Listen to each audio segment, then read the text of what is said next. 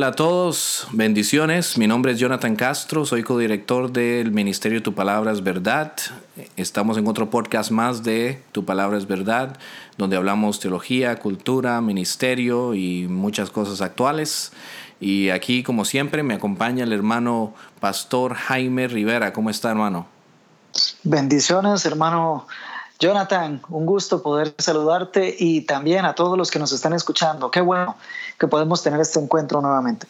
Amén, así es. Nos alegra mucho y nos alegra mucho también tener eh, por un segundo episodio a nuestro hermano pastor Francisco Bustos de la Iglesia Bautista de Higuito en Desamparado, San José, Costa Rica, América del Norte, planeta Tierra.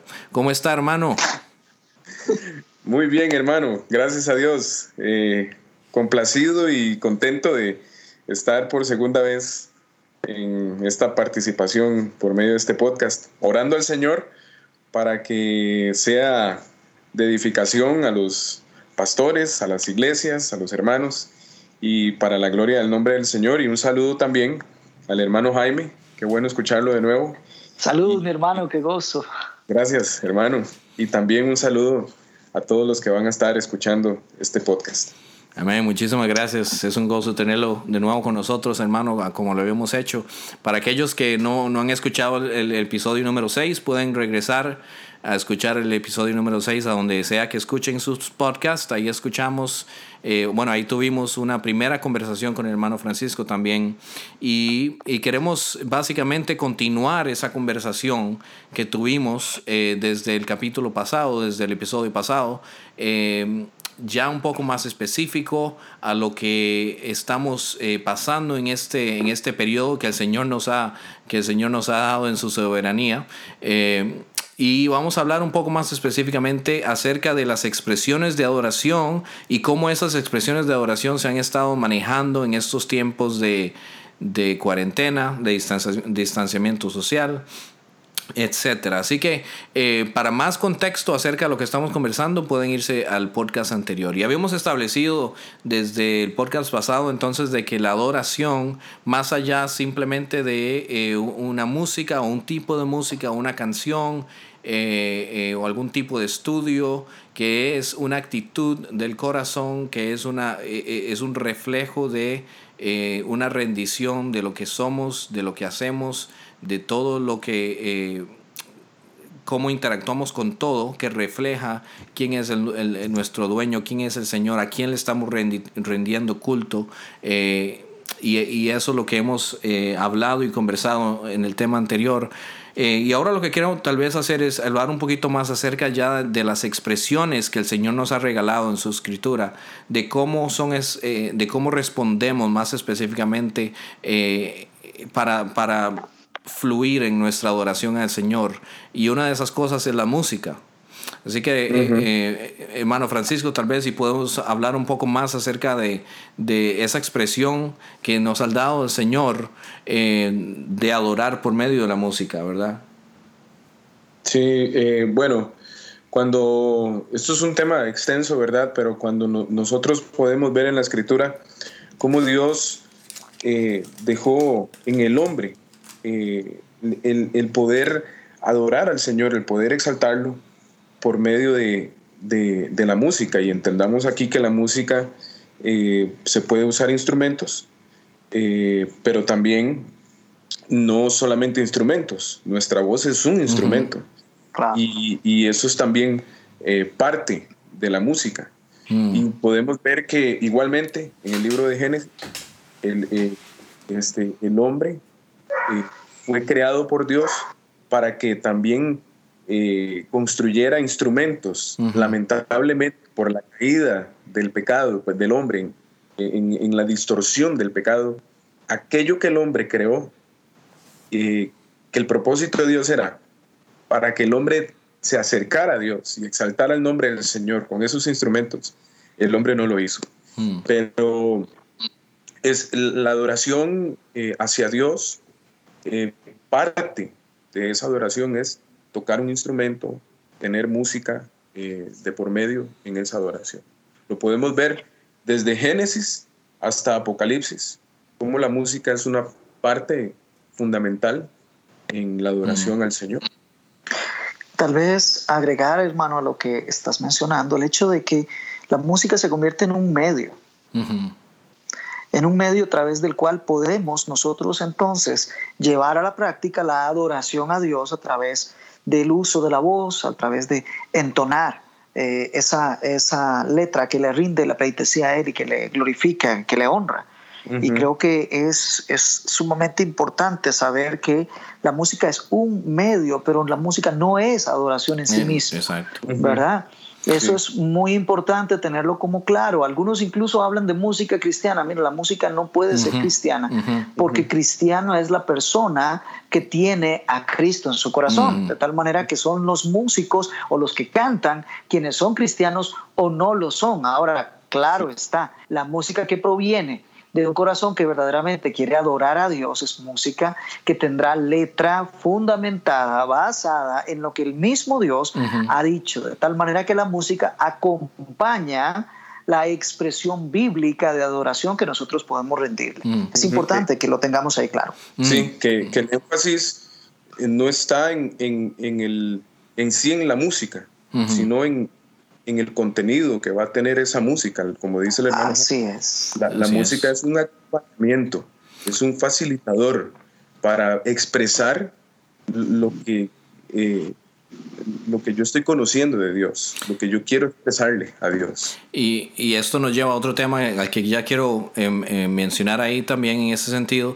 pero algo que también podemos mencionar acerca de todo esto, que, que que pudimos establecer en el podcast pasado es que como la adoración, más allá de la música, ¿verdad? Es un estilo de vida, es, es, es una respuesta constante con todo lo que somos y hacemos acerca de dar una declaración de quién es nuestro Señor, de quién es digno de nuestra rendición. Así que podemos decirlo de esta manera, de que por medio de cómo me comporto con mi esposa, estoy adorando, estoy diciendo, quién es mi Señor, por medio de cómo me comporto con mis hijos, por medio de cómo respondo, cómo dirijo a mi familia, cómo eh, eh, eh, me relaciono con mi familia externa, cómo me relaciono con la gente de mi trabajo, cómo, va, cómo mi vida de santidad está caminando, cómo estoy respondiendo con mis actitudes, con mi carácter. Todo eso es adoración.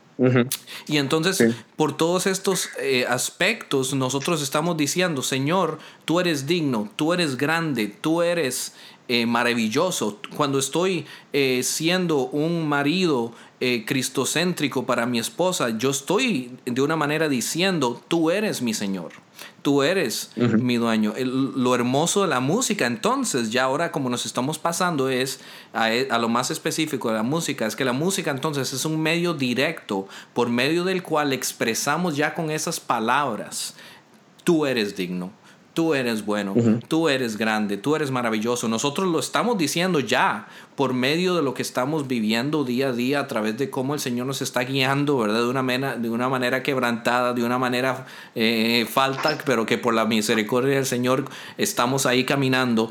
Pero ya la música, más específicamente, la hermosura de eso es que podemos ya con, con estas letras decirle, Señor, es una expresión directa en la que decimos, tú eres digno, pero eh, eh, lo que quiero dar a entender es que lo continuamos haciendo con todo lo demás que estamos haciendo en nuestra vida. Esa, esa rendición y esa declaración de quién es el Señor y de su grandeza todavía la demostramos en todos los aspectos de nuestra vida porque eso es precisamente adoración. Y lo hermoso de la música es que podemos ya hacerlo más específicamente con letras. Ahora, mm. esto me lleva a decir lo siguiente. Eh, ¿Cuál es entonces la importancia de las letras, de las líricas dentro de la música de oración? creo que podemos hablar un par de minutos acerca de esto, porque eh, hay, música, de que hay música cristiana, entre paréntesis, hay música, ¿verdad? Por todos lados. Eh, y de todo tipo, y de todo tipo de letra. Eh, pero, ¿qué, qué precauciones eh, que, debemos de tomar en cuenta en cuanto a esas líricas de, que, vemos día a día en cuanto a música que es dedicada hacia la alabanza del Señor? y cuál es la importancia de poner atención a esas cosas, a esos tipos de letras. Sí, ese es un, punto muy, muy bueno, eh, porque lamentablemente las iglesias, los líderes eh, de, alabanza, han estado eh, dando énfasis más a lo que es la música, a los mm. instrumentos, más que a la letra de, lo que se va a entonar en, la alabanza, en el canto congregacional. Hay varios aspectos y el primero que nosotros debemos tomar en cuenta es la letra, el contenido, el mensaje. Eh, nosotros debemos procurar y estar preocupados de que la letra de la música esté centrado en Cristo, en el mm. Evangelio, en la palabra, en los atributos de Dios. ¿Quién es Dios? ¿Cómo es Dios? ¿Qué hace Dios? Y lamentablemente las letras están centradas en el hombre, eh, en sus necesidades, en sus sentimientos. Pero Pablo en Colosenses capítulo 3, versículo 16, él dice lo siguiente, la palabra de Cristo. De una vez él empieza diciendo, la palabra de Cristo more mm. en abundancia en vosotros. Y vea cuál es el fin. El fin es para enseñarnos, dice, enseñándoos y exhortándoos unos a otros en toda sabiduría. Y Pablo conecta es, es, esta práctica de la iglesia, de los creyentes, lo conecta con la música. Dice, mm. cantad con gracia en vuestros corazones al Señor con salmos e himnos y cánticos espirituales. De manera que nosotros no, podemos ser indiferentes al mensaje, al contenido de, de, la música. Debemos ocuparnos y preocuparnos de que la música que entonamos en nuestras congregaciones esté saturada de la palabra de Cristo y esté centrada en Cristo y en su Evangelio. Eso va a hacer que nosotros estemos aprendiendo, que estemos siendo exhortados. Eh, y eso nos va a llevar a un estilo de vida que agrada al Señor, a la adoración. Quisiera agregarte ahí, hermano eh, Francisco, si me lo permites, en este primer aspecto que mencionas. Mira, esto de, de, poder, de poner atención a las letras de, de, la música que se canta, que se canta no solo en la iglesia, que se canta en la casa, que se canta durante el camino, que se canta en todo momento, es sumamente importante porque eso está orientando de alguna manera nuestro pensamiento. Es decir, mm. si yo estoy cantando acerca de la palabra de Dios, eh, debo de estar, eh, eso obliga a que mi pensamiento esté orientándose hacia lo que el texto me está diciendo. Y agregarle un aspecto de suma importancia en mi criterio y es que eh, no solamente deben de ser cantos que sean bíblicos y que su letra sea eh, inspirada directamente por lo que ya el Señor nos ha dejado escrito, sino que fíjate que siguiendo siempre con Pablo, pero esta vez pasándonos allá a Efesios, Pablo nos dice que la forma en que nosotros debemos hablar, o sea, no solamente el momento de cantar, sino el momento de hablar, tiene que ser mediante salmos, himnos y cantos espirituales. Es decir, nos dice desde el momento en que empiezan a hablar, y por supuesto mientras estén cantando, vigilen que lo que están diciendo sea de contenido bíblico, sea propiamente lo que está revelado en la palabra, de tal manera que cuando nosotros llegamos el domingo o en cualquier tiempo de la semana a eh, entonar cantos para adorar a nuestro Dios, los cantos lo que están diciendo es lo mismo que ya nosotros hemos estado conversando entre nosotros, las temáticas son las mismas, la forma de hablar es la misma, la dinámica es la mm. misma, no hay un cambio, no hay una modificación, no es que mi vocabulario es uno y mientras canto entonces uso otro, sino que la exhortación es que esto mismo sea el común de nuestras conversaciones. Así se hace mucho más sencillo y fácil determinar cuándo verdaderamente es un canto de adoración y cuándo no. Cuando ya nosotros estamos acostumbrados a hablar bíblicamente. Mm.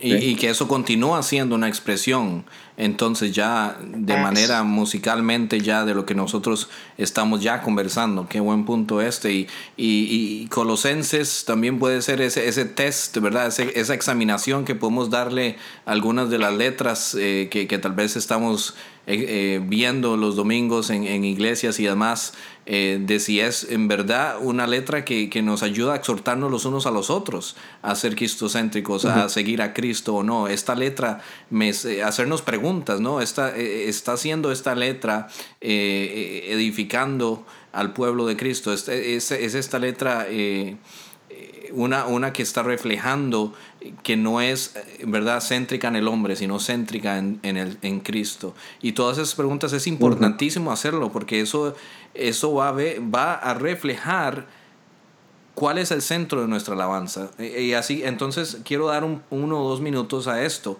que dirigido a pastores, porque no sé si, si, si, si, el hermano Francisco me puede respaldar en esto, pero a veces el, el ministerio musical es uno de los ministerios más difíciles dentro de los ministerios de la, de la iglesia por muchos aspectos, ¿verdad?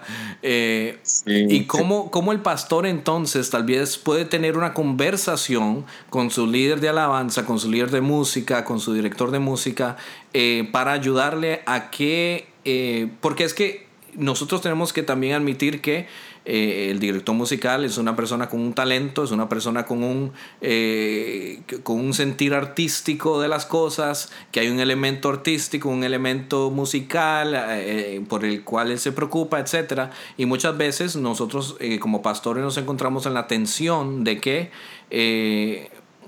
queremos animarles a que las letras de sus canciones reflejen eh, a Cristo. Entonces, hermanos, a ambos les pregunto cuáles son, cómo podemos eh, tener conversaciones como pastores con nuestros eh, directores musicales, entonces, para que, para animarles, cuáles son algunas de las cosas que podemos hacer, discutir, a, que ellos se alejen de muchas letras que nos, que son antropocéntricas, de muchas letras que son que no están cumpliendo con el, con el eh, propósito por el cual esta música está siendo cantada, que es para rendirle culto al Señor, para que Él sea el centro.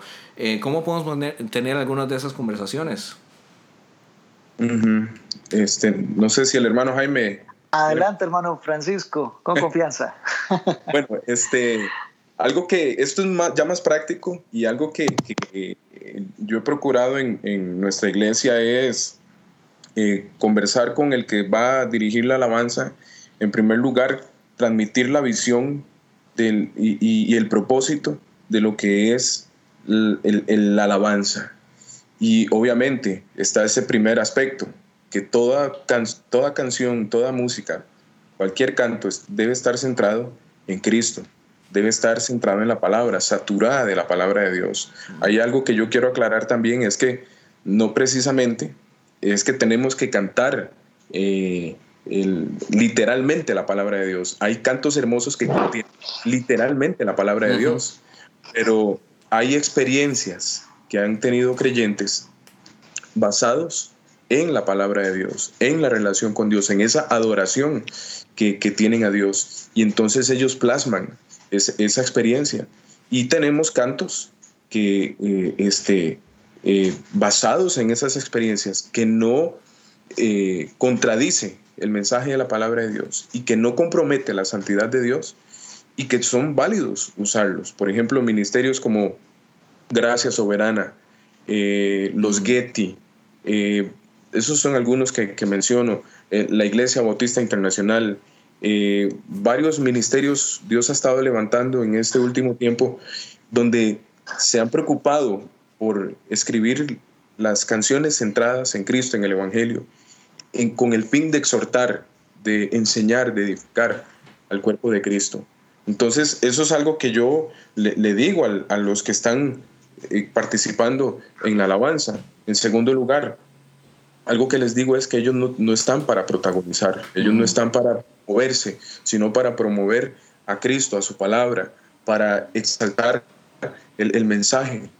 En tercer lugar, eh, deben ir en conexión con con lo que se ha de predicar y constantemente, por ejemplo, nosotros nos, procuramos que lo que se va a predicar esté en conexión con lo que se va a cantar o lo que se va a cantar esté en conexión con lo que se va a predicar. Y tenemos eh, yo tengo constante comunicación con el hermano que dirige que va a dirigir la alabanza y él en base al tema, al sermón, a la, a la mm, meditación del pasaje que se va a estar predicando, ahí él va a encontrar también, va a buscar eh, la música. Entonces, eh, algo que también eh, es práctico, la estructura de, la alabanza. Por ejemplo, nosotros iniciamos entonando cantos que exalten a, Dios, sus atributos, quién es Él, qué es lo que ha hecho, sus maravillas. Eh, y, luego vamos ya, eh, por así decirlo, descendiendo del trato de Dios con el hombre. Eh, ya cantos que expresen mi, reverencia, mi deseo de conocerlo a Él. Claro, Y luego este, terminamos con, con un canto que manifieste, que exprese el deseo de querer obedecerlo después de escuchar el mensaje de la palabra de Dios. Entonces estamos siempre eh, pendientes de estas cosas. muy, intencionales, muy intencionales dentro de toda la estructura.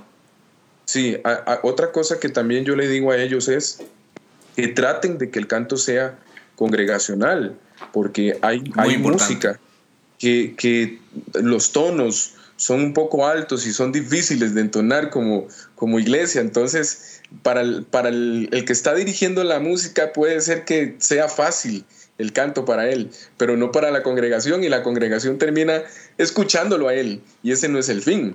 El fin es que la iglesia en conjunto como cuerpo estemos todos cantando y, y es algo que, que también tratamos de cuidarnos de que el canto eh, la música sea eh, fácil de entonar y, sea congregacional, ¿verdad? Y, por ahí mismo es donde viene la exhortación de Colosenses 3, ¿verdad? Que, que dice exhortándonos, exhortando unos a otros en, toda sabiduría, cantando con gracia en vuestros corazones. Por eso decimos que, que, que es un buen, eh, Colosenses 3 es una buena examinación hacia estas cosas, porque hasta hasta el estilo musical y hasta, como decís, el tono y, y tal vez este, el, el, la dificultad o la sencillez de las letras, etcétera, pueden tomar en cuenta esto. Exhorta, estamos exhortándonos los unos a los otros en lo que estamos cantando. Estamos eh, eh, promoviendo la participación de todos los hermanos dentro de la, dentro de la iglesia a que canten, a que levanten sus voces. Y, y yo sí, a veces yo he dicho que a veces en algunos lugares parece que tenemos dos servicios en uno solo. Un servicio es la parte de, de música y otro servicio es la parte de, de la adoración, ¿no? Que no hay, no hay un fluir donde estamos dando la declaración de que no se trata de nosotros, se trata de rendirle culto al Señor y le rendimos culto al Señor en la prédica de la palabra, le rendimos culto en la oración corporativa, le rendimos culto en las canciones que estamos dirigiéndole al Señor. Y todo esto tiene un tema, una temática que nos está llevando a, poner nuestro enfoque en Él. Eh, y entonces esos son muy buenos puntos que debemos rescatar en ese sentido. Sí, así es. Claro. Eh, dígame, hermano Jaime. No, ahora tal vez eh, como para ir avanzando en el tema, creo que sería importante eh, reconocer este tiempo en que estamos transcurriendo de pandemia y en donde no tenemos oportunidad de estar de estarnos reuniendo como iglesia y poder hacer todos estos enlaces que siempre son tan necesarios y urgentes en cuanto a la elección de la música y, todas estas circunstancias a lo interno y esta coordinación, sino que ahora estamos en nuestros hogares y creo que es para que también podamos meditar un poco en ese sentido. No sé qué les parece. Sí, claro. Y ahora habiendo establecido eso, sí, que importantísimo es hablar acerca de eso. Ahora sí, como, como pastores también, como padres de familia, como líderes de familia, ¿cómo podemos eh, también animar ahora a que esa expresión de adoración por medio de la música además esté se esté dando en los hogares, porque eh, primero que todo, no es que porque no estamos yendo a la iglesia, en verdad, no significa que, que, mientras podamos ir a la iglesia, que ya en la casa no debemos de orar juntos, en familia. ¿Verdad? Eh, claro, eso, eso, es importante. Eh, tal vez establecer eso primero, hermano Jaime. Sí, sí, el hecho de que la adoración que nosotros conocemos y que hemos, que hemos venido hablando no se limita solamente a la expresión corporativa como congregación, ¿verdad? como iglesia, todos los hermanos en un mismo edificio, sino que eh, es la adoración que se trae al hecho de la relación personal que tenemos cada uno con el Señor y que podemos realizar eh, en lo privado, en nuestros hogares o incluso con el núcleo más pequeño, que es el núcleo de la familia, que podemos estar eh, teniendo tiempos de adoración delante de Dios, reconociendo claramente que no se trata de copiar necesariamente todo lo que se hace un domingo para venir a hacerlo todo eh, a la casa. no, no, vayan a estar recogiendo la ofrenda ahí a los hijos. no, no se, no, se hace, no se hace esto porque hay otros propósitos que se cumplen siempre dentro de la adoración al Señor corporativos que evidentemente no se van a cumplir mientras estamos en casa con los que, los que no son eh, eh, con los hermanos que no tenemos justo ahí en la casa. Eh, perdón, un, paréntesis ahí, hermano. Para más información acerca de estos aspectos que no se pueden hacer dentro de la casa, váyanse al episodio 5, porque ahí hablamos en varios aspectos de Santa Cena, bautismo, etcétera. No, a, lo que, a lo que íbamos es que sí, hay aspectos que corporativamente se realizan y que evidentemente no se van a realizar estando en la casa porque incluyen otros, otros objetivos de la, de la, de la reunión eh, en el templo. Sin embargo, la adoración a Dios es algo que nace, como ya hemos hablado, del producto de un corazón transformado, un corazón dirigido hacia, hacia Dios, que debe de buscar también en estos tiempos de recogimiento que lo podamos expresar eh, en casa junto con nuestra familia. Así que creo que es importante que entendamos que, como lo decíamos la vez anterior, los que estamos en cuarentena, en cuarentena somos nosotros, no la palabra de Dios, no la expresión de adoración. Más bien, dentro del tiempo de cuarentena, tenemos que comportarnos con una actitud de adoración que se refleje hacia los vecinos, que se refleje hacia los demás. Y por supuesto, aquí ahora en lo particular estamos diciendo, bueno, el tema de la música. Entonces, tal vez con esa introducción, hermano Francisco, eh, eh, nos ayudas para ver cómo eh, en, lo práctico se ha podido llevar esa adoración, o se debe de llevar esa adoración también a lo interno del hogar. sí, bueno, primero quisiera también aclarar en cuanto al tema de, en, en, relación a esta situación que estamos pasando del distanciamiento social, que lamentablemente, y ha sido mi experiencia con algunos hermanos, que eh, piensan que no están adorando a Dios porque no están congregándose en el edificio de la iglesia. Y, y, esto me recuerda a Juan capítulo 24, cuando el Señor tuvo aquella conversación con aquella mujer y el Señor, ella, ella quiso discutirle el lugar de la verdad, donde iba a adorarse a Dios verdaderamente. Y el Señor le dijo, no, van a llegar, va a llegar la hora en que eh, este, van a adorarme en espíritu y en verdad. La adoración tampoco, se, así como la adoración no, no está limitada a la música, la adoración no está limitada a un edificio. El edificio somos nosotros, las piedras vivas, como dice Pedro. Entonces, esto nosotros eh, hemos, hemos visto esto como algo bueno, eh, providencialmente, Dios eh, este, nos lleva a estar en nuestros hogares. Y, yo sé, hermanos, que, que, algunos hermanos han estado transmitiendo, algunas iglesias han estado transmitiendo los cultos en vivo y facilitando incluso el tiempo de la música y cosas como esta, los medios de gracia. Pero eh, algo que yo estaba meditando y decía, bueno, esto es una oportunidad para que en aquellos que están como familia en nuestra iglesia y, los padres de familia dirijan ese tiempo de adoración familiar. Y, y, sí, obviamente, como pastor, se les facilita la predicación, se les facilita el sermón, pero he querido, en, nuestro caso particular, he, animado a los, a los hermanos, a aquellos tengan su, su, tiempo de adoración al Señor, que pongan en práctica ellos mismos los medios de gracia, los cantos, lectura bíblica, oración, que no estén eh, este, dependiendo de, por así decirlo, del staff, del profesional que está ahí domingo a domingo eh, dirigiendo el, a la congregación. Entonces, lo que nosotros hemos, hemos estado haciendo es facilitando la, la predicación y sí, recomendando algunos hermanos, eh, a los hermanos, perdón, eh, la manera en que ellos podrían hacerlo. Y, como un ejemplo, no, no, es que tienen que hacerlo como ustedes lo mencionaron ahora, no es que tienen que hacerlo al, a como yo estoy diciendo, sino que es una guía y ellos tienen la libertad de, adaptarlo a la, necesidad de ellos. Por ejemplo, eh, ellos pueden iniciar haciendo una oración que que, contenga una exaltación a Dios, un agradecimiento por la salvación. Cuando hablo de la exaltación a Dios es exaltar la Trinidad, agradecer al Señor por la salvación, encomendar al Señor el tiempo de adoración invocar la presencia de Dios en ese tiempo de adoración. También un elemento eh, bueno que es tener una lectura bíblica. Y, yo recomiendo eh, hacer una lectura que sea consecutiva, leer todo un libro completo, un capítulo cada domingo eh, o cada vez que tienen el tiempo de adoración. también elevar alabanzas al Señor. Y aquí es donde se, se aclara lo que es la alabanza, porque el tema de la adoración en la música eh, clasifican adoración como la música que es tranquila, que es pausada, y la alabanza, la música que es movida, ¿verdad? Que tiene más sabor. Pero cuando hablamos de música, la, adoración a través de la música estamos hablando también de alabanza.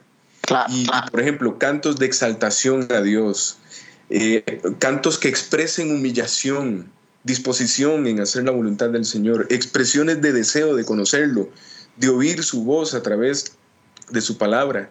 Y al final de la, de la meditación de la palabra, de la predicación, entonar un canto que exprese el deseo de obediencia, consagración, agradecimiento y también agregar el, el medio de gracia, que es la oración. Aquí haciendo caso a lo que dice el apóstol Pablo, eh, presentándonos delante del Señor para hacer intercesión, peticiones, acciones de gracia. Y ahí animo a los hermanos para que estén orando por la iglesia, por las actividades, por esta situación que estamos pasando. Peticiones de hermanos en particular, hermanos que están enfermos, hermanos que tienen necesidades, están pasando alguna tribulación, alguna angustia. La salvación por los perdidos, peticiones personales. Entonces, eh, eso prácticamente lo que eh, pues hemos recomendado y, yo espero también de que algunos hermanos que estén oyendo esto y tal vez han entrado en la frustración, ¿qué vamos a hacer ahora sin el pastor o los pastores y sin la banda, la, la música? ¿Qué vamos a hacer? bueno, Dios nos ha capacitado, tenemos el Espíritu Santo de Dios. Amén. Adorar al Señor en nuestros hogares. Eso, esto es algo rápido, hermanos, porque también el tiempo no, no, no, no, no nos da abarcar todo pero espero que esto sea también un, impulso para animar a los hermanos. Amén. Sí, amén, hermano, así es. Y importantísimo, tal vez otro, otro principio que podemos recordar acerca de, lo que es el tiempo de, eh, de, culto familiar, de adoración familiar, etcétera, que de nuevo, que no es que porque no, no significa que ya cuando pase la pandemia, que ya eh, vamos a, detener los cultos familiares, ¿verdad? No. Mm. Eh, eh, eso es un principio que debe de permanecer en nuestras familias Deuteronomio 6, ¿verdad? Estamos hablando de que nosotros enseñamos, instruimos a nuestros hijos y, nos, y dirigimos a nuestras familias eh, eh, a la palabra, hacia la palabra del Señor, hacia el culto del Señor. Y el Señor nos ha regalado estos medios de gracia, como decías, para poder también nosotros hacerlo dentro de nuestra familia. Y algo importante recordar es que eh, algo que siempre a mí me bendice es este principio de que es la constancia por encima de la perfección, la constancia por encima de la perfección, porque a veces, muchas veces, este culto familiar que vayamos a dar o este tiempo de oración en familia no va a ser perfecto, ¿verdad? Yo tengo dos, hijas pequeñas, ¿verdad? Cuatro y dos años, y, muchas de las veces, eh, de verdad, eh, no es perfecto, ¿verdad? Cuando tratamos de cantar, este, cuando tratamos de cantar un himno juntos, eh, una de ellas está brincando, ¿verdad? En el, en el colchón y la otra está básicamente eh, ¿verdad? Entonces no vamos a exigir tampoco, tampoco perfección eh, para nuestras familias, ¿verdad? Etcétera, pero la constancia y el principio de que nosotros dedicamos un tiempo del día para culto para el Señor, eso, eso tiene muchas buenas eh, ramificaciones para el futuro también, de cómo nuestros hijos y nuestras familias ven que nosotros estamos dando esa prioridad al Señor todos los días, ¿verdad? Y así que les animamos, en vez de esperar por el tiempo perfecto, hagámoslo, solamente hagámoslo, le, abramos la palabra, comencemos a leer eh, un, proverbio por día, un salmo por día, ¿verdad? una palabra por día, cantemos un canto juntos, oremos juntos, aunque esté gritando tal vez el, niño ya quiera irse, ¿verdad? Tratemos de, eh, de, mantener ese principio de que, de que ellos ven de que nosotros estamos dedicando ese tiempo para culto al Señor. Y aún hay un, perdón, para, para agregar ese detalle, no desaprovechemos la oportunidad que tenemos ahora también de los medios eh, eh, informáticos. Eh, hay muchos devocionales, hay muchas clases, hay muchas, muchos videos que se están pasando continuamente que contienen precisamente la palabra de Dios y que podemos echar mano de eso para aquellos padres que quizá a la larga no están acostumbrados a dirigir un culto familiar, pero entonces pueden tener alguna guía. Y los hermanos pastores que, que su trabajo también y el nuestro corresponda de estar proveyendo estos materiales para que se esté celebrando eh, esos tiempos en el hogar, ¿verdad? Mm, sí, hermano Francisco. Sí, y pensando en lo que estaba diciendo el hermano Jonathan, eh, venía a mi mente los puritanos. Los puritanos, eh, ellos acostumbraban a hacer tiempos de adoración familiar todos los días, pero ellos tenían eh, pendiente, tenían ahí claro en sus mentes de que tenían niños pequeños también. Yo, yo, tengo, tres niños pequeños y, tengo una niña, una muchacha especial, que tiene parálisis y también tenemos que lidiar con, la inquietud de ellos. Y algo que, nosotros, eh, aprendiendo de los puritanos, es que nos cuidamos de no excedernos en el tiempo de adoración, eh, si lo hacemos diariamente este, los niños son inquietos. Entonces nosotros tratamos de que el tiempo con los niños sea de 10 a 15 minutos. Se ajuste. E, e, exactamente, y era lo que los puritanos hacían, ellos lo practicaban así, de 10 a 15 minutos porque sabían que estaban ahí los niños. Esto también nos va a guardar de irnos al, al otro extremo, como dice Pablo, de llevar a los niños a, exasperarse, a enojarse. Mm. Claro. Nosotros. Entonces, tenemos que tener mucho cuidado porque algunos, algunas familias que el propósito de ellos sí es, es tener ese, esa reverencia, esa adoración al Señor, pero podríamos caer en un punto de, irnos a un extremo, de mm, más bien nosotros facilitar el entorpecimiento mm. de la adoración. Y ese no es el fin. Claro. Sí, así es. Como pastores no vamos a tener la tentación de dar un sermón exegético de 40 minutos ahí antes de irnos a dormir a, nuestros hijos, ¿verdad? claro. Bueno, hermanos, no sé si hay algo más que agregar ya para ir terminando en nuestro tiempo juntos. Sí, yo quisiera animar a los hermanos pastores a que procuren eh, capacitar a los santos. Efesios capítulo 4 eh, el apóstol Pablo dice que el Señor ha puesto pastores, maestros, evangelistas, con el propósito de capacitar a los santos. Sí, no, estamos llamados a hacer el trabajo mm.